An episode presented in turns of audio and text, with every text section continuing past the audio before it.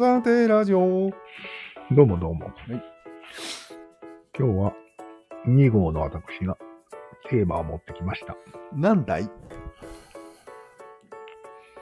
差分ゼロスイッチング仮説。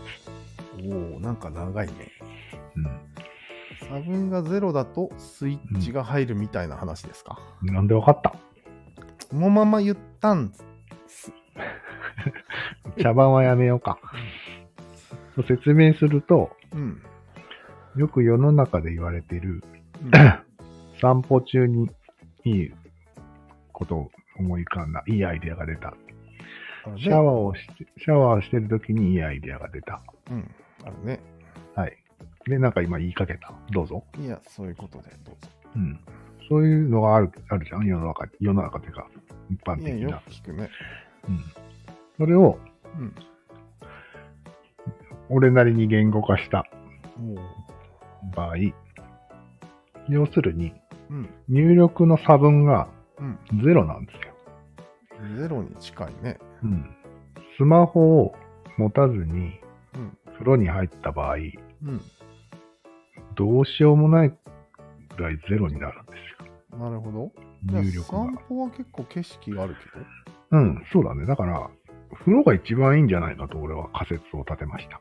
どうしようもうん、どうしようもなさがすごかった。うん、なるほど。もう右見ても、いつもの壁。角がね。左見ても、シャワーの、なんか、ノズル。で、水をチャプチャプやって、なんか、工夫して音を出そうとしたけど、うん。無駄だったね。聞いたことがあった。うんなるほど、ね。っていう感じで、入力の差分が限りなくゼロに近づくと、人間の脳にスイッチが入るっていう説なんよ。スイッチですか？うん。何スイッチですか？これは、基本的に差分を求めてるでしょ？うん。差分に植える。うん差分がない。うんよし、差分を作ろう。っていうスイッチなんよ。ああ。作ろうスイッチなうん。簡単に言うとうん、家畜スイッチから、うん。あか家畜モードから、うん。狩人モードへスイッチするっていう感わかりづらいな。じ。わかりづらい？わかり、よく言ってみてよ、じゃあ。いやー、なんか、家畜はわかるよ。